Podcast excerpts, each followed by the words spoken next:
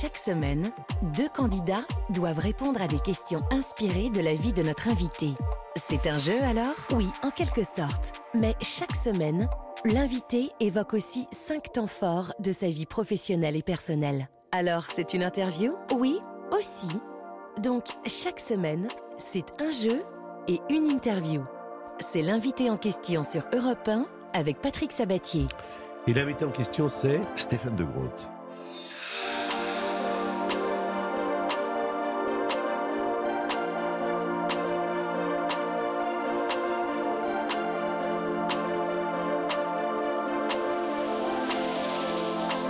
J'espère que vous avez passé jusque-là un bon dimanche. Là, moi, je suis content. Je vous le dis, mesdames et messieurs, je suis content. Je suis content de vous voir. Ah, mais ça me fait plaisir. Moi aussi, je suis content d'être là. Alors, franchement, Stéphane de Groot, euh, je vous suis beaucoup plus que vous ne le pensez depuis pas mal de temps. Comme on dit, je vous ai repéré. Ah, mon Dieu. Euh, et euh, j'ai pas fait des pieds et des mains pour que vous veniez, mais j'ai fait au moins les pieds. Euh, Je m'occupe des parce, mains, que, parce que euh, déjà, j'ai un a priori extrêmement favorable parce que vous m'avez fait rire, vous m'avez détendu. Et pendant très longtemps, euh, vous m'avez euh, fait me rendre compte qu'on vivait dans un monde qui n'était pas totalement normal. Donc, euh, ça me plaît bien. Voilà. Ah, bah, c'est une belle entrée en matière, merci. Alors, on va parler de pas mal de choses avec vous, évidemment. On va accueillir deux euh, candidats qui, ont, qui sont là et qui vont devoir répondre à des questions qui ont un rapport avec votre parcours. Euh, c'est Marilyn qui est là. Bonjour Marilyn. Bonjour Patrick, bonjour Stéphane. Bonjour Marilyn. Alors Marilyn, vous habitez à Castanet-Toulouse. Euh, vous Toulousain, avez oui. deux enfants, Toulousain. comme euh, Stéphane d'ailleurs. Oui. Vous aimez faire la cuisine. Ah tiens, on va parler de cuisine à un moment donné dans l'émission. Vous aimez faire la cuisine, vous? Oui, j'adore, j'adore faire la cuisine, euh, que ce soit salé ou sucré, euh, j'aime bien ça, oui. Bon. On en parlera tout à l'heure, vous verrez, parce qu'il y aura des questions à propos de la cuisine et elles ne sont pas là par hasard. Bienvenue sur l'antenne d'Europe 1. Euh, il y a pour concourir un monsieur qui s'appelle Hugo. Comment ça va, Hugo? Bonjour, ça va très bien, merci. Et vous? Bah super bien. Voilà, Stéphane était là, euh, nous sommes là. Vous, vous habitez à Saint-Ouen? Ah, vous aimez faire la cuisine également, vous? Ah, J'adore ça, j'adore faire la cuisine, j'adore partager euh, des bons repas avec mes amis. Bon, fait écoutez, plaisir. ça tombe bien parce que là encore, je dis la même chose qu'à Marilyn. Il y aura une question, en tout cas au moins euh, parmi les cinq, sur la cuisine. Vous allez avoir un beau cadeau dont je vais vous parler dans un instant, mais il y a cinq thèmes et on va tout de suite en parler avec le premier. Le premier thème, c'est à la vie, à la mort, Bah, tout simplement parce que c'est le. bah, c'est ce qui va se passer au rond-point à partir du 25 janvier jusqu'au 12 février. Là, la pièce est en répétition encore. Vous allez jouer le dimanche à 15h, m'a-t-on dit, et vous allez jouer tous les soirs. Vous êtes avec Anne Benoît, Stéphane, euh, Stéphane de Groot, bien sûr, et Gilles Gaston Dreyfus qui a écrit, qui est votre euh, copain, Qui est votre mon ami, complice, oui. Mis en scène. Il, il met en scène, il écrit, il joue, euh, il fait tout. C'est un chef d'orchestre et, euh, et je pense qu'il est un petit peu dépassé par tout ce qui se passe, mais c'est un peu le, son, sa manière de faire. Donc c'est assez. euh, oui, il est, il est au, au fourneau, au four et au moulin. Alors, à la vie, à la mort, moi déjà, avant de parler de la pièce que vous êtes en train de répéter, que vous allez donner, j'ai l'impression que, pour avoir préparé l'émission, que vous, vous avez déjà eu plusieurs vies. Mais chaque jour est une nouvelle vie. Non, mais globalement quand même. Euh, Est-ce que vous étiez destiné à être ce que vous êtes aujourd'hui? Je- alors, j'étais destiné à, à, à- je sais pas à quoi justement j'étais destiné. Donc, j'ai essayé de composer ma destinée parce que je pense que c'est, euh, on, est responsable de ce qui nous arrive et j'avais envie euh, qu'il m'arrive des choses. Et petit garçon, j'avais envie d'aller sur la lune. Aller sur la lune, c'est décrocher des étoiles, c'est, c'est croire en ses rêves. Et j'écoutais beaucoup Jacques Brel quand j'étais petit, et c'est lui qui m'a fait croire, qui m'a fait penser que effectivement, ça valait la peine d'aller euh, d'aller voir là-bas pour euh, déjà pour voir ce qui s'y passait. C'est d'aller quelque part, c'est de bouger. Et donc très jeune, je me suis dit, ben, au fond, moi, j'ai envie d'être pilote de course, j'ai envie d'être comédien, j'ai envie d'être, euh, j'ai envie d'être quelque chose. Et, Et vous l'avez été d'ailleurs. et je l'ai été, oui, je l'ai été. J'en suis, j'en suis très heureux parce que, euh, parce que vraiment réaliser ses rêves, c'est, euh, c'est, c'est- moi j'ai l'impression d'avoir une, une âme d'enfant euh, chaque jour et, je, nourris encore plein, plein de projets, plein de rêves. Je, je- trouve, je pense que être dans le mouvement, c'est être dans la vie. Dès qu'on s'arrête, c'est comme un vélo. Dès qu'on s'arrête à vélo, on tombe. Donc euh, je continue de pédaler. Vous êtes né à Bruxelles, vous avez à peu près 56 ans, Oui, à peu près. puisque ça change tous les jours. Ouais. Et bien sûr. Donc, euh, euh, est-ce que vous vous dites euh, aujourd'hui que bah, le parcours a plutôt été déjà pas mal? Oui, alors ça, ça me- nourrit, ça me remplit, mais j'ai pas l'impression qu'il y ait un sommet. Moi, j'aime bien continuer à grimper ce- ce- ce- ce- cette montagne qui est la vie, qui est, que sont les, les projets qu'on qu'on développe, qu'on imagine. Et je veux pas imaginer un sommet. Donc, j'ai pas l'impression d'arriver quelque part. J'ai pas l'impression d'avoir réussi. euh, je continue, voilà. Parce qu'après, s'il y a un sommet, ça veut dire qu'il y a une redescente. Et ça, j'ai pas envie non plus qu'il y ait une descente. Alors, il y a des grands moments dans la vie. D'abord, la naissance, c'est un grand moment, surtout pour la mère, parce que l'enfant ne le sait pas encore. Non. Euh, il y a le mariage, il y a les divorces, il y a la maladie, et puis il y a la mort. À la vie, à la mort, ça commence par la mort. Oui, donc c'est aussi euh, la vie. La- c'est- c'est- c'est- ça nous permet, nous, les amis qui se retrouvent à l'enterrement de, du père d'Anne Benoît dans la pièce, Hélène exactement, ça permet aussi de, euh, de réactiver les souvenirs de vie, les souvenirs d'amitié qu'on a, qu'on a, qu'on a pu avoir, et de, et de se rendre compte de l'amitié que nous avons, et la chance que nous avons d'être amis.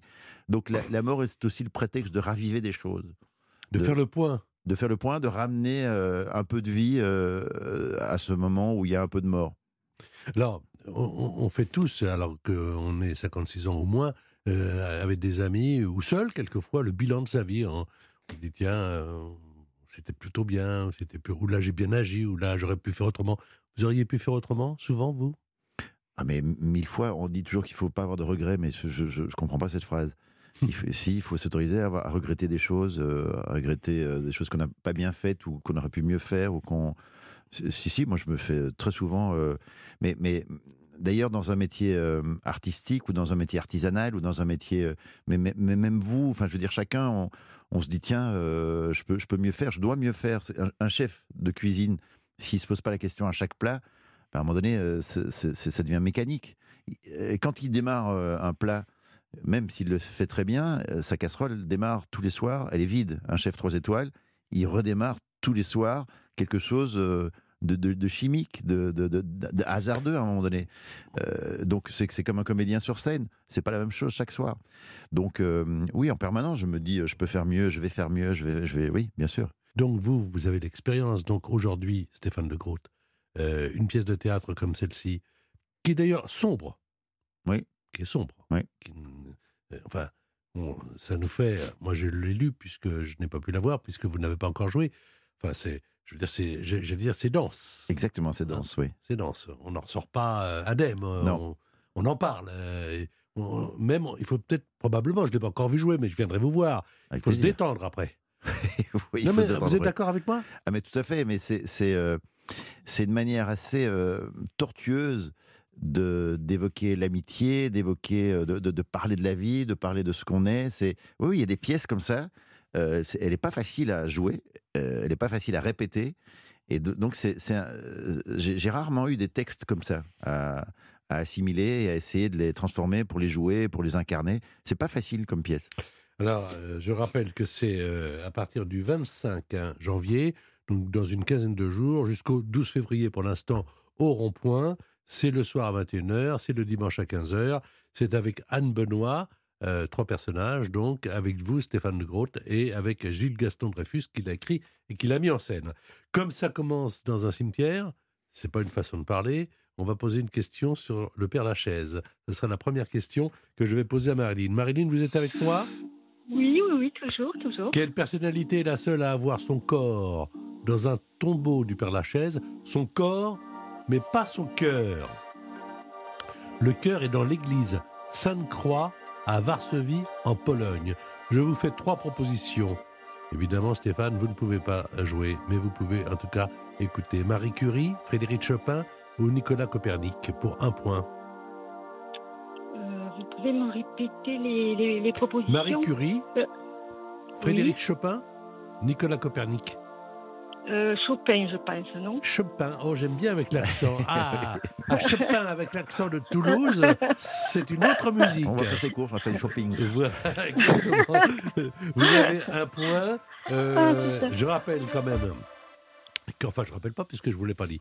Vous allez avoir un cadeau Valdis Resort, Hôtel Thalasso et Spa de une nuit, deux jours et trois soins par personne qui vous permettra de vivre une pause bien-être au grand air dans une des quatre destinations Thalasso Valdis Resort de Roscoff et de en Bretagne, de Pornichet, baie de la Baule en Loire-Atlantique ou de Saint-Jean-de-Mont en Vendée. Vous allez profiter avec ce coffret cadeau escale zen de deux repas, de trois soins de remise en forme à l'eau de mer par personne, de l'accès au spa marin avec ses piscines chauffées à 31 degrés, ses bains à remous, ses jets sous-marins, d'un bon bol d'air iodé le temps d'un week-end à deux, l'occasion parfaite pour évacuer votre stress. Allez voir donc les hôtels Valdis Resort sur talasso.com et le perdant ou la perdante gagnera quand même des DVD Blu-ray des films dont Europe 1 a été le partenaire en 2022. Alors voici un point pour vous. Euh, ah, Chopin. Chopin, ça me dit quelque chose.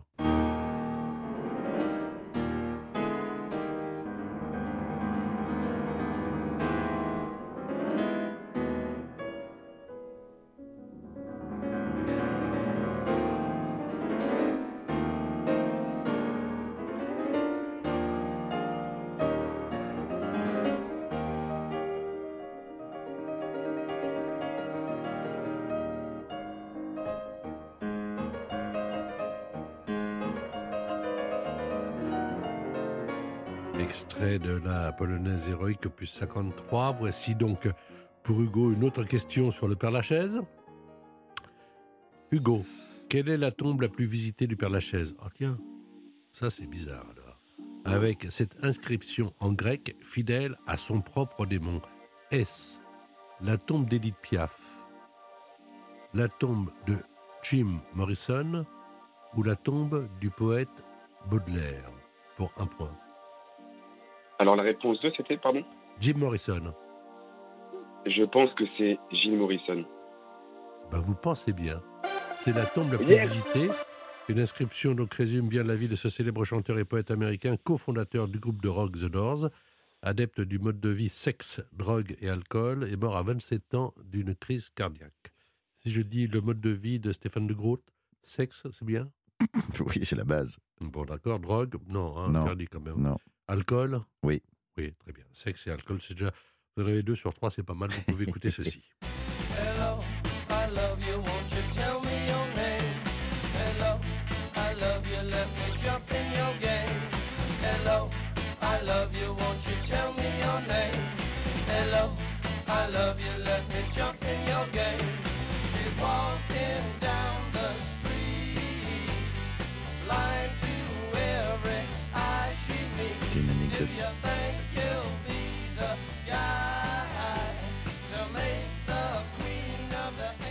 Jim Morrison, The Doors.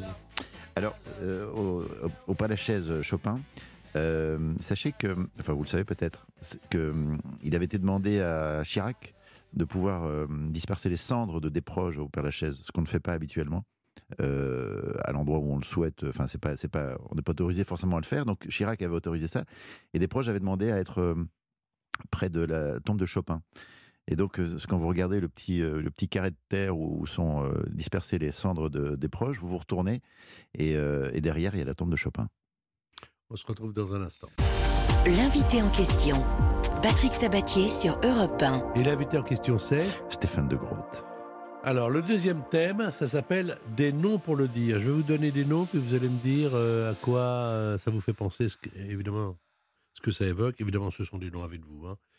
Si je vous dis De Funès, Euh, mes premières amours euh, du cinéma et ma volonté de faire ça, de faire rire dans la vie. il y aura une question sur De Funès. Si je vous dis Jean-Paul Belmondo, Euh, L'humilité, le talent, la gueule, le- le- un personnage pff, mythique du cinéma. vous ne lui avez pas donné un de vos livres? Mais vous savez tout en fait. Je vous raconte ça en deux, en deux secondes. Ah, Je vous en prie. Le, le premier bouquin que je sors, qui s'appelait Voyage en absurdie, Que j'ai lu et qui est formidable. merci. Et mon éditeur m'appelle en disant voilà, j'ai le premier exemplaire qui vient de sortir de presse, il est tout chaud si tu en veux un, avant que je t'en donne d'autres. Et donc je vais le chercher, je suis mais euh, comme un petit garçon. Je suis fier, vraiment, je suis très fier d'avoir ce bouquin. Euh, parce qu'en plus, j'ai jamais eu de diplôme et, un jour j'étais chez ma mère, je lui ai remis ce bouquin, je dis voilà mon diplôme. Et donc je, je vais, euh, j'ai ce bouquin, je vais déjeuner dans un euh, à Paris et mon interlocuteur me dit regarde derrière toi, il y a Jean-Paul Belmondo qui déjeune. Il était là avec Charles Gérard, avec son frère, il y avait toute une tablée.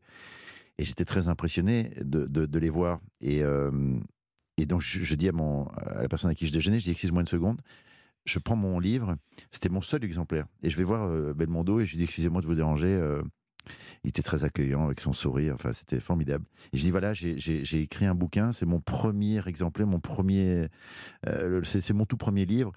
J'aimerais vous l'offrir. Il dit, bah oui, avec plaisir. Je lui offre mon bouquin.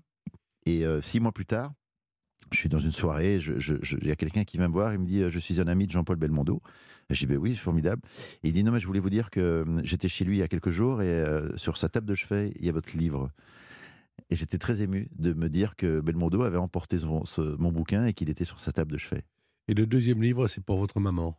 Oui, et c'était mon diplôme. Parce que vous avez été un bon élève? J'ai j'ai pas été à l'école carrément. J'ai fait euh, une première que j'ai doublée, deuxième doublée, troisième triplée. Puis j'ai fait des écoles privées où je me suis fait renvoyer 5-6 fois. Et, euh, et puis après, ben, j'ai arrêté les frais. Alors, je vais vous parler de Laetitia Casta. Vous vous- Est-ce que vous êtes encore amoureux d'elle? Je, je suis plus amoureux d'elle, mais je, je la Vous regarde Vous toujours. l'avez été. Ah, mais quand j'étais jeune, euh, j'étais fou, en fait, euh, fou amoureux d'elle. Mais comme plein, plein de, de gens, je crois. Elle était, enfin, elle est toujours tellement belle, tellement. euh, je trouvais qu'elle elle détonnait dans le paysage euh, des, Du mannequinat même. du mannequinat, oui. Donc, euh, non, je trouve que c'est toujours. elle, elle est d'une beauté folle, et puis c'est devenue une formidable actrice. Donc, oui, oui, il y, a eu, il y a eu un moment donné où je la regardais attentivement, oui. Hugo, si vous voulez entrer dans la conversation, ainsi que Marilyn, n'hésitez pas. Hugo, vous avez une question à poser à Stéphane ou quelque chose à lui dire? Oui, oui, alors euh, Stéphane, vous êtes très inspirant. Et euh, moi, je me posais une question. Alors bon, euh, je me dis, vous faites, vous avez plein de choses, vous faites encore plein de choses. Et je me demande, bah, cet homme-là, il doit rêver, il doit beaucoup rêver. Et quels sont vos rêves actuellement, du coup? Enfin, Vous avez des rêves que vous voudrez accomplir? Alors, ben, euh, merci déjà de ce que vous, vous me dites là. Oui, et pas plus tard que, que là, pour le moment. Euh, je vous raconte de nouveau une petite histoire. C'est que l'année dernière, euh, les, gens- de chez Alpine m'ont dit voilà, on aimerait bien te faire rouler parce que ça a été ton ancienne vie et, euh, est-ce que ça te ferait plaisir? Donc j'ai oui. Alors j'ai fait une course en, coupe alpine et puis c'était c'était bien. Voilà, je me suis fait plaisir. Ils ont eu quelques retombées et puis ils m'ont dit t'as pas envie de faire d'autres choses? Et j'ai dit ben, alors ça c'est oui, bien sûr que si. Moi, dans ma vie d'avant, je me suis arrêté à la Formule 3000 qui est l'antichambre de la F1 et, j'ai dit ben, j'aimerais bien rouler en Formule 1. Ils m'ont dit oui, c'est c'est possible. C'est-à-dire, ben, euh, oui, c'est possible. Je dis, mais en plus, je pense que si je m'entraîne un peu, je ne serai pas ridicule. Et euh, j'ai mais quand, quand vous dites que c'est possible, ça veut dire quoi? Ça veut dire que si tu nous amènes un peu de médias, si on peut avoir une visibilité par rapport à ça, euh, je m'engage à te faire rouler en Formule 1. Et donc, en sortant du rendez-vous, j'ai appelé euh, euh, Maxime Saada, le, boss de Canal, euh, avec qui j'avais bossé il y a quelques années. Et il m'a dit, bah, écoute, oui, moi, ça m'intéresse, je veux, ça, m'intéresse de faire un documentaire là-dessus. Et donc là, on est en train de tourner un documentaire de 52 minutes sur ma vie d'avant et ma vie d'aujourd'hui. Et la cerise sur le gâteau, c'est que ben, j'ai roulé dans la Formule 1 de Esteban Ocon. C'était il y a trois semaines à, Monza. Et donc, c'est, euh, ben voilà, ça, c'est le dernier rêve que j'avais euh, en- dans un tiroir. euh, enfin, le dernier que j'ai, j'ai réalisé là, il y a trois semaines. Et c'était extraordinaire. Ça va faire l'objet d'un documentaire qui va s'appeler De la piste aux étoiles, qui sera diffusé en mars. Beau titre et belle expérience pour nous et pour vous. Euh, merci Hugo pour votre question tout à l'heure. Euh, Marilyn, vous allez pouvoir avoir l'antenne rien qu'à vous. Euh, D'ailleurs, il y aura une question sur euh, Prost également. J'ai dit de Funès. Bah, tiens, on posera également une question sur Prost. Tiens, si je vous dis Nabila, ça peut donner ceci. Vous le savez peut-être, et si vous ne... et si vous ne le savez pas, je vais vous le dire, hein, ça vous évitera de l'ignorer. Mais Albert II, roi de Belgique, qui sans vouloir prêter la Flandre à la critique, rend plus belge la vie, est né le 6 juin. Eh oui, quelle drôle d'idée. Étant moi-même de confession belge par la mère de mon frère et bruxellois par mon père, mon fils qui est mon Saint-Esprit, pas compris. C'est normal. Je va- comprends rien il y a- il y pas mal de trucs comme ça qui seront. euh, je vous enverrai un fax. Il était tout naturel, ou paturel si je m'étais appelé Sabine, que je parte à l'encontre de Sa Majesté. Enfin, Ma Majesté, ou même Papa Majesté, comme c'est un mâle.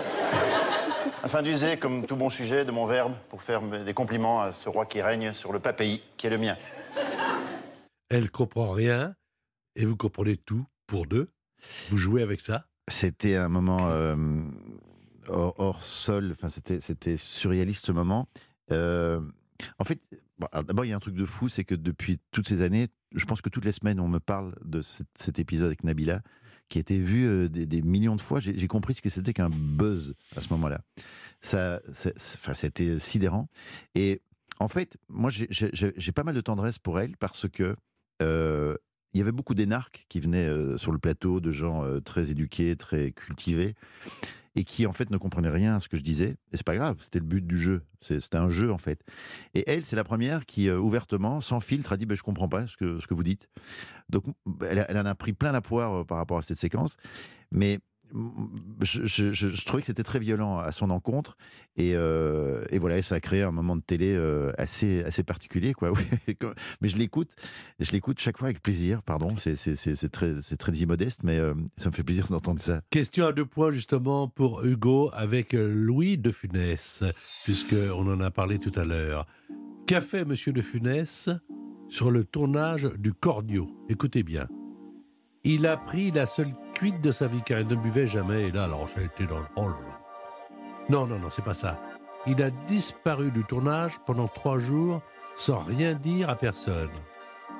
Non, c'est pas ça. Non, non. Il a entamé une grève des grimaces. L'une des trois propositions est la bonne. Laquelle? Hugo pour deux points. Moi, je pense que c'est la réponse numéro 3. Entamer une grève des grimaces? Ouais, c'est pas mal, c'est bien drôle. La réponse, c'est la 3. Ah oui Bonne réponse. Bravo Alors, je vais vous dire pourquoi. Il trouvait qu'il n'avait pas assez de scènes par rapport à son partenaire, Bourville. Il a dit, bon, bah, puisque c'est comme ça, bah, moi, je vais jouer sans faire de grimaces. Évidemment, Gérard Houry et Daniel euh, Thompson, sa fille et scénariste, lui ont écrit la fameuse scène sous la douche dans ce film. euh, et cette scène est devenue culte. Je ne peux pas vous la faire entendre car il ne se passe rien que un regard entre le, le, le, le petit de Funès et le gros Malabar qui est à côté de lui. Vous avez marqué deux points supplémentaires, Hugo. Alors, ah, j'en profite pour saluer Daniel Thompson qui est une femme merveilleuse question pour euh, Marilyn. Quel est le surnom du grand coureur automobile Alain Prost? On l'appelle le professeur, on l'appelle le boss, on l'appelle The Big Little Man, pour deux points supplémentaires. Le professeur Exactement. Il n'aime pas d'ailleurs qu'on l'appelle le professeur, mais on lui a donné ce surnom par rapport à son côté un peu stratège quand il étudie les courses. Il les intellectualise auparavant. Euh, sur une Formule 1, on peut rouler jusqu'à combien de kilomètres heure, euh, mon cher Stéphane? 370 C'est- c'est- en fait c'est impressionnant ça mais ce qui est le plus impressionnant c'est de freiner euh, avec ce genre de voiture c'est euh, euh, en fait accélérer euh, rouler vite on, on- on s'habitue petit à petit à ça mais le freinage c'est pas naturel du tout c'est-à-dire qu'on se dit qu'on va on va se prendre le mur ou on va se retrouver euh, euh, c'est ça qui est en- euh, il faut forcer l'esprit parce qu'on a un réflexe de survie et donc il faut dépasser le, le, le conscient À la vie, à la mort. Alors, alors, à la vie, à la mort. Ça pourrait très bien se jouer dans une Formule 1, ça. Non, parce qu'on pense pas, on pense pas à la mort. Le jour où on pense à la mort, on va d'abord on va beaucoup moins vite, et puis on change de métier. On pense que à la vie et aux émotions que ça procure. C'est à partir du 25 janvier, c'est jusqu'au 12 février, c'est au Théâtre du Rond-Point. Euh, on retrouve euh, Stéphane dans un instant. L'invité en question. Patrick Sabatier sur Europe 1. Et l'invité en question, c'est Stéphane de Grotte. Alors, il y a Anne Benoît aux côtés de Stéphane de Groot et évidemment Gilles Gaston Dreyfus qui est euh, l'auteur et le metteur en scène de cette pièce au Théâtre du Rond-Point, à la vie, à la mort. Voici un autre thème, je vous demande de le lire. Moi, les raviolis, c'était tous les jours. Écoutez cet extrait du film d'Étienne Châtiliez, où on écoute aussi un peu dans le film Hélène Vincent, cette fabuleuse comédienne. Hum, ça sent bon chez vous. C'est lundi, c'est ravioli. Et vous restez dîner Non, je vous remercie, j'ai déjà trop abusé. Je me sauve. Je vous raccompagne. À demain soir pour la répétition, mon père. Alors, quand je dis c'est ravioli tous les jours, pour vous, parce que euh, en préparant l'émission, alors là, vous êtes le premier euh, comédien que j'interviewe qui a fait ça de sa vie, et ça me fait plaisir de vous rencontrer une autre fois. Vous fabriquiez, vous confectionnez, vous prépariez des raviolis. Oui. Alors, euh, je voulais être pilote de course, mais j'avais pas les moyens de me payer une école de pilotage ou quoi que ce soit. Du coup, je, regardais ma mère faire la cuisine et j'ai- j'ai- j'aimais moi-même faire la cuisine et manger. Et un jour, j'ai, euh, bah, pour, pour la maison, j'ai fait des raviolis. Et le lendemain, j'en ai parlé à un copain qui avait un restaurant. Il m'a dit, mais euh, moi, ça m'intéresse que tu m'en fasses et que je puisse vendre ça dans mon restaurant. Donc le lendemain, j'ai fait des raviolis pour lui. J'ai fait comme ça 3-4 portions. Et il m'a rappelé en disant, écoute, j'ai tout vendu. Est-ce que tu peux m'en faire le double pour demain? Et j'ai fait ça pendant plusieurs semaines où euh, chaque fois on doublait la dose. Et ça marchait tellement bien que j'ai vendu ça dans plusieurs restaurants. Donc je faisais des raviolis à la maison que je vendais à gauche à droite. Et, mais à ce moment-là, j'étais dans une école privée, puisque je vous racontais tout à l'heure que les écoles, c'était compliqué pour moi. Donc le, premier jour, j'étais arrivé à, à 9h, 8h30 euh, pour les cours. Et c'était en même temps que mes raviolis. Donc euh, j'arrivais de plus en plus tard. J'arrivais, euh, à un moment donné, j'arrivais à midi euh, plein, plein de poudre blanche. Donc ils pensaient que je faisais du commerce de coke. Et j'ai dit non, non, je fais du commerce de raviolis. Euh, et, alors là, il m'a dit, écoute, euh, alors soit tu fais tes raviolis et c'est super pour toi, mais tu viens plus à l'école, soit tu reviens euh, à l'école et tu arrêtes les raviolis. Et j'ai choisi les raviolis. Alors vous dites aussi, quand on a été gros, vous l'avez été quand vous étiez enfant, on est toujours gros. On est gros toute sa vie. Dans, dans- dans- dans ma tête, j'étais. D'abord, dans mon corps, j'étais gros. Et puis, pareil, je me suis dit, mais si je veux être pilote de course, un jour, il faut que je maigrisse. Et donc, ça a été. euh, c'est ça qui m'a motivé à maigrir. Mais euh, aujourd'hui, je fais attention encore aujourd'hui à tout ce que je mange, alors que je suis moins gros qu'avant. Mais euh, oui, oui, si je prends euh, de la purée un jour, le lendemain, je vais manger des radis. Qu'est-ce qui vous a éduqué? J'ai envie de répondre vous. Qui m'a éduqué? J'ai envie de dire vous. Oui, c'est pas faux. Euh, c'est pas faux. C'est de, voir, c'est d'écouter, c'est de regarder, d'observer et, et c'est de s'imprégner de, de ce qu'on pense être bien et moins bien. Voilà, oui, oui, je me suis éduqué euh, pas mal comme ça. Je, je- je pense d'ailleurs en tant que parent, euh, on, on dit plein de choses. Vous à avez deux en- enfants qui sont grands. Hein J'ai deux filles de 14 et 17 ans. Ouais. Et je, je pense que bon, les parents, ils ont le réflexe de- de- d'apprendre, de, donner, de dire, il faut faire ceci, il faut faire cela. Euh, mais je pense surtout que les enfants se- se- se- se prennent beaucoup de ce qu'ils ont envie de prendre et d'observer. Et, et je, je pense qu'il faut leur faire beaucoup plus confiance que ce que, que ce qu'on pense en tant que parents. Ils prennent plus que ce qu'on donne, en fait, fondamentalement. Qu'est-ce que vous ont appris essentiellement vos parents? Est-ce qu'à 56 ans, on pense à ses parents tous les jours? C'est marrant, je, pense, je, pense- je pensais à ma maman que je vois pas souvent. euh, J'y pensais là en venant, en me disant, mais au fond, euh, on les voit pas assez. Enfin, pour certains, on les voit pas assez. C'est ridicule. Et euh, non, je pense pas euh, à mes parents tous les jours. Non, non, je pense pas à mes parents tous les jours. Je pense à mes enfants tous les jours, tous les jours. Euh, parce que je les vois pas assez, parce que j'ai l'impression de pas faire, de pas faire bien, de, de, je regrette des choses, voilà. Donc euh, non, c'est à mes, pa- à mes enfants que je pense tous les jours. Non, mais euh, Dans la même phrase, vous dites deux fois pas assez. Oui, mais je, y a de- on- je, je vis alors que je fais beaucoup de choses et j'ai une vie de pas assez. C'est peut-être pour c'est un moteur, je pense. C'est il y a jamais assez. C'est c'est comme la nourriture. Mes enfants euh, deviennent dingues parce que quand, quand je fais à manger, je fais à manger pour pour 30 et c'est j'ai l'impression qu'il y a toujours pas assez. Question sur les pâtes. On va commencer par vous, Marilyn, qui aimait faire la cuisine. Comme d'ailleurs Hugo. Quelle personnalité italienne a fait connaître les pâtes à ses compatriotes? Trois propositions. Léonard de Vinci, Christophe Colomb ou Marco Polo? Aucune idée. euh. C'est un Euh, marchand qui aurait rapporté donc d'un voyage en Chine ses lasagnes et les aurait fait connaître aux Italiens. Alors, Vinci, Colomb ou Marco Polo? Euh, de Vinci, allez, on va dire Vinci. Et non, c'est Ah. Marco Polo. Ok. Alors, voilà, bah, on aura appris quelque chose, hein Oui. Alors, une question euh, pour euh, notre ami Hugo. Mais quand même, les pâtes, euh, c'est quoi les pâtes C'est l'Italie, quand même? Oui, c'est l'Italie. Ah, c'est Oui. l'Italie. Vous, vous n'oubliez pas vos origines euh, belges? Ben, je ne peux pas les oublier, c'est-à-dire qu'elles sont en moi. C'est mon, mon- oui, oui, je- Moi, j'oublie pas mes origines italiennes, parce que ma mère était it- italienne, D'où? Euh, de Rome. Et quand euh, moi j'ai vécu avec ça, par exemple. Come prima, più di prima, t'amerò. Que des chansons d'amour. Je savais pas que étiez d'origine italienne.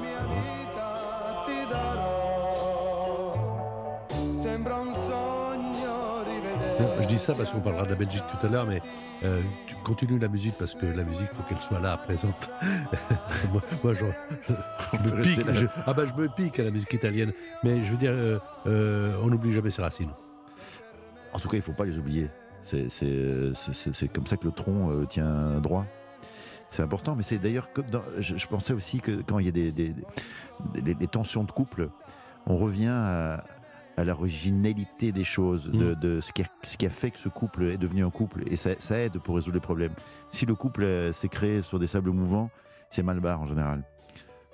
Alors vous, vous avez quand même réussi un mariage et réussi une séparation. Mais vous savez tout. Non, mais je trouve que c'est bien, euh, parce qu'on n'a pas à juger, euh, ça c'est votre vie privée, mais ce qui n'est pas privé, c'est le fait de bien réussir les choses.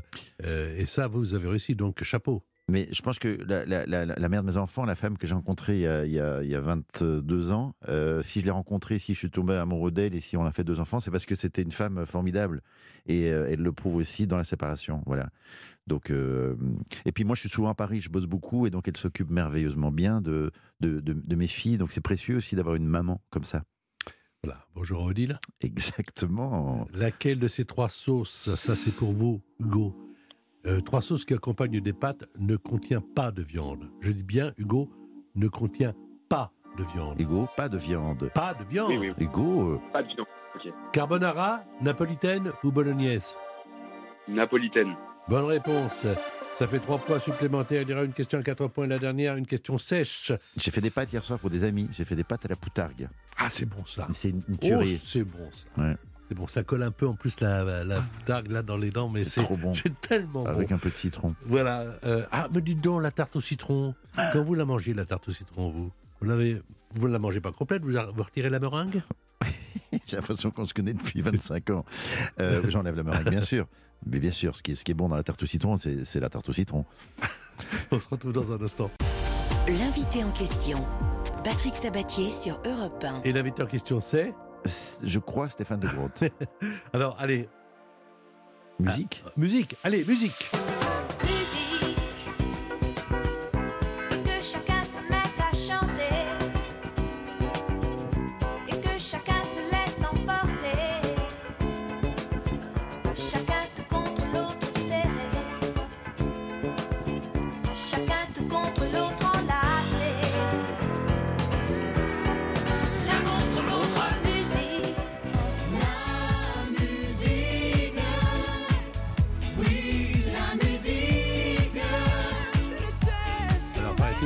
paraît-il que dans votre salle de bain, il y a des enceintes.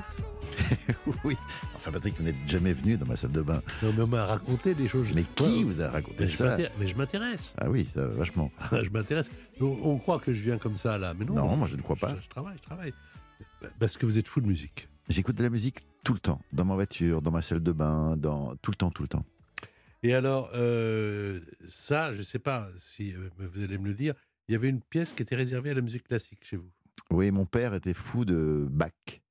Et donc, euh, il, a, construit une annexe à la maison que pour ça, que pour écouter de la musique. Il mettait à tue-tête. Ma, mère hurlait sur lui parce qu'il il il cassait les oreilles de tout le monde. Non pas que Bach casse les oreilles, loin de là, mais c'était trop fort, en fait. Et donc, moi, j'ai été biberonné à, Bach. Alors, on n'aura pas des questions sur Bach, mais sur Mozart. Mais alors, c'était difficile à la radio de faire euh, à la fois Brel, Gainsbourg, Bachung, parce que ça mérite évidemment euh, qu'on les écoute d'une façon très isolée et très, très entière. Mais bon, on est à la radio, donc on a fait un petit medley euh, de Brel, de Gainsbourg et de Bachung. Je crois que vous aimez bien. Au premier temps de la valse, toute seule, tu souris déjà. Au premier temps de la valse, je suis seul, mais je t'aperçois. Mais nom de Dieu dans mon âme, brûlait pourtant cette flamme où s'éclairaient mes amours et mes brèves fiançailles où se consumaient mes amours comme autant de feux de paille. La nuit je mens, je prends des trains à travers la plaine. Ah, formidable. Co- Continue. La nuit je mens, je m'en lave les mains. J'ai dans les bottes des montagnes de questions où subsiste encore ton écho? J'ai dans les bottes des montagnes de questions. Bravo, Bachung. Fantastique. Alors, question sur Mozart, puisque je l'ai promise. Cette question, la voici pour Hugo. Intéressant, on apprend toujours quelque chose sur Europe 1. Laquelle de ces affirmations, mon cher Hugo, est vraie à propos de Mozart? Il mesurait 1m52. Il bégayait. Il avait un œil de verre. Vous jouez pour 4 points. Alors, je pense que Mozart euh, avait un œil de verre. Un œil de verre, ouais, ça me paraît pas mal. Un œil de verre, oui. Vous dites un œil de verre. Ouais. Eh bien, pas du tout. Il mesurait 1m52, sa croissance aurait été freinée par une tournée européenne exténuante qu'il réalisa lors de sa prime jeunesse et qui le priva de sommeil et des hormones de croissance sécrétées pendant le repos. Moi, je n'aurais pas dit l'œil de verre, ça, parce que on en aurait parlé avant, non? Trouvez pas, euh, Hugo? C'est- vrai, mais après, je me dis, ça peut être tellement étonnant. Ouais. Euh, je me dis, voilà. Après, en taille, ça paraissait compliqué de trouver la taille. Je, je pense 1m52, que- euh, alors 1m52, en tout cas, il était très petit, on le voit même euh, dans le film de Miloš Forman, le, le- le comédien est extrêmement petit. Marilyn, vous avez une question, quelque chose à dire à notre invité, Euh, Stéphane de Groot? Moi, je suis euh, ravie de, de, de passer euh, cette euh, émission avec vous déjà pour nous faire connaître euh, les invités autrement que comme on les entend d'habitude. Et Merci. ensuite, je suis une fan absolue de Stéphane. Voilà. Ah, merci Marilyn. Je l'ai, euh, je l'ai découvert euh, avec- sur Canal Plus avec Maïtena. Et puis euh, là, euh, ben, voilà, j'ai vu plusieurs de ses films euh, et j'adore. Voilà, Champagne. Le dernier était Champagne. Merci Marilyn. Voilà. de Nicolas Vanier. Euh, Oui. Voici la question pour vous, Mozart. Ou pour vous, Marilyn. C'est Marilyn qui va Oui. me parler parce que Mozart, là, pour l'instant, n'est pas en ligne. À 6 ans, Mozart a fait un concert privé devant la famille impériale autrichienne pour montrer sa virtuosité. Mais qu'est-il arrivé à la fin du concert, Marilyn? Ben, Il est tombé de son tabouret, le petit Mozart. Et c'est Marie-Antoinette qui l'a relevé. Non, pas du tout. C'est l'empereur d'Autriche qui l'a immédiatement décoré de la médaille impériale. Mais non, c'est son père qui, en écoutant son fils, a trouvé ça tellement formidable qu'il en a fait une petite crise cardiaque. Quelle est la bonne réponse?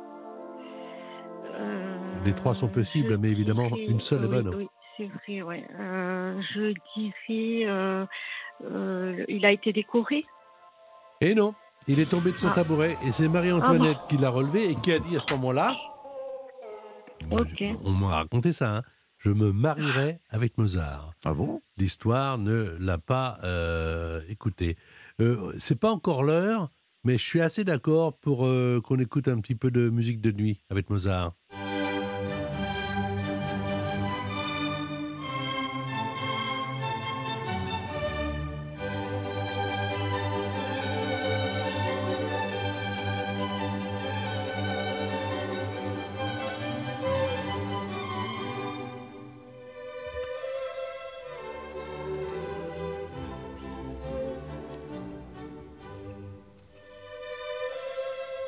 La musique de nuit, je vais tenter quelque chose. On va vous offrir un coffret cadeau. Euh, on peut pas, l'équipe de Mozart va pas me, le reprocher, hein, la famille n'est pas là. On va vous offrir un coffret cadeau Valdis Resort, Hôtel Thalasso et Spa de une nuit, deux jours et trois soins par personne qui vous permettra de vivre une pause bien-être au grand air dans une des quatre destinations Thalasso Valdis Resort de Roscoff et Douarnenez en Bretagne, de Pornichet, La Baule en Loire-Atlantique ou de Saint-Jean-de-Mont en Vendée. Vous allez profiter avec ce coffret cadeau, soit vous Marilyn ou soit Hugo, et bien de cette remise en forme à l'eau de mer euh, avec euh, l'accès au spa marin bien sûr, des piscines chauffées, etc. le temps d'un week-end. L'occasion parfaite pour vous d'évacuer votre stress. Allez voir les hôtels Valdis Resort sur talasso.com. Et pour les- le perdant ou la perdante, eh bien, on va offrir une sélection de DVD Blu-ray de films dont Europe 1 a été le partenaire en 2022. C'est Stéphane de Groot, notre invité. Euh, je vous rappelle, là, si vous venez d'arriver, que le 25 janvier, hein, nous sommes le 8, donc dans une quinzaine de jours, euh, et jusqu'au 12 février, tous les jours, euh, tous les jours à 21h, non, il y a bien... On- le- Il y a le relâche le lundi et le mardi. D'accord. Mercredi, jeudi, vendredi, samedi, euh, 21h, dimanche à 15h. Oui. Donc, à la vie, à la mort, avec Anne Benoît, La formidable Anne Benoît, fantastique comédienne. Gilles Gaston Dreyfus, qui est l'auteur et le metteur en scène et votre complice de, très longtemps, et vous, Stéphane de Groot, dans cette pièce où des amis se retrouvent et, hum, on va dire quoi? Par le vrai, par le. euh, s'échangent sur les moments de la vie. euh, On se retrouve, il y a des moments comme ça dans la vie, on se retrouve, que ce soit les mariages, les enterrements, euh, c'est, fou d'ailleurs, parce que c'est, à des moments où on se dit des choses, alors qu'il faudrait se, se dire les choses euh, avant, pas que lors des événements comme ceux-là. Euh, donc euh, oui, c'est, l'occasion de, de, de brasser, de, de, de, brasser les sentiments qui nous ont nourris. euh. Quand on aime vraiment un ami, c'est, c'est, enfin, de l'amour, quoi. Moi, j'apparente ça à de l'amour, euh, d'avoir un ami ou une amie. Vous pouvez appeler un ami à 3h du matin, vous, là, en ce moment? Ah oui, oui, je peux, je peux. Mon meilleur ami est d'ailleurs une femme. Et c'est- précieux. Je pense que je ne pourrais pas vivre sans mes amis, sans, sans- sans- parce qu'on les choisit. C'est un amour qu'on choisit. Euh, au contraire de notre famille, qu'on aime fondamentalement, mais on ne l'a pas choisi. Donc c'est oui, c'est une relation tellement précieuse, particulière, de choisir l'homme ou la femme avec qui on va euh, faire sa vie euh, en toute amitié. Une émission à écouter en famille et entre amis. On se retrouve dans un instant. L'invité en question, Patrick Sabatier sur Europe 1. Et l'invité en question, c'est? Stéphane de Grotte. Allez, dernier thème. Belge une fois, belge toujours. Qu'est-ce que vous avez de belge vraiment en vous, là, quand on vous voit? Euh, je, le, le, le fait de me. Je sais pas, qu'est-ce que j'ai de belge? Je, je De parler comme d'hésiter. Les, le- les Français parlent beaucoup mieux, ils ont une éloquence que les Belges n'ont pas déjà, parce que le Belge est, est moins fier que le Français. Vous parliez justement tout à l'heure, vous y avez fait allusion d'une forme de célébrité qui, quand on passe la frontière, tout d'un coup redevient euh, un petit peu une chose banale, quoi. Il n'y a pas de star system en Belgique. Il n'y a pas, euh, pas d'émission euh, sur les vedettes. Il n'y a pas de magazine euh, spécialisé comme il y en a euh, pas mal en France. Il n'y a pas d'agent artistique, par exemple. C'est considéré comme du proxénétisme en Belgique. Do- Donc il n'y a pas tout ce système. Non mais c'est vrai, c'est dingue. Et en Belgique, quand on croise des personnalités, on les regarde et puis on les laisse passer. En France, il y a, mais c'est- chouette aussi. hein. C'est-à-dire que c'est- une autre manière de- d'appréhender euh, les gens euh, qu'on admire, qu'on aime bien, euh, qui passent à la télé, au cinéma.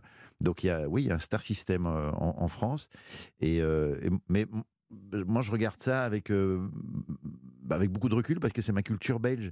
Et, parfois, d'ailleurs, j'oublie que, que que je suis identifié peut-être. Et donc, je ne comprends pas pourquoi les gens me regardent euh, parfois de manière insistante. Et c'est- ça me gêne parfois. Donc, euh, oui, oui, c'est particulier ce rapport entre une, une certaine notoriété et puis ce qu'on est fondamentalement. Voilà. Donc, je pense qu'il y, a- il y a de la belgitude là-dedans aussi dans, dans ce comportement. Votre papa était fan de Bach. Oui. Euh, moi, je suis fan de Morane. Oui. Donc, Dans cette décharge de rêve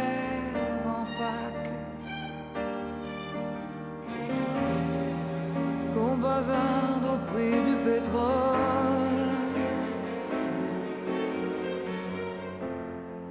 Pour des cols blancs et des corbacs.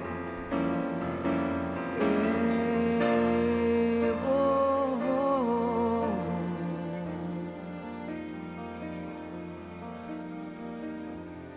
qui se foutent de Mozart,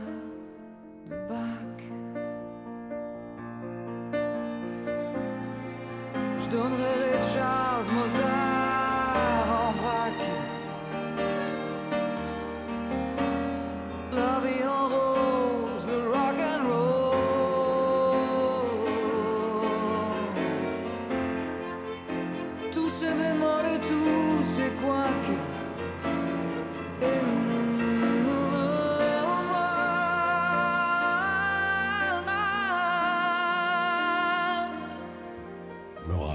était délicieuse, cette femme. Oui, ah, je, je- je suis d'accord. Ouais, délicieuse, mais, mais comme d'autres, Annie Cordy aussi, c'était des, gens merveilleux. Et euh, pour, pour, pour ajouter une chose, quand vous me demandiez ce que j'ai de plus belge en moi, je dirais que c'est ma, ma brelgitude.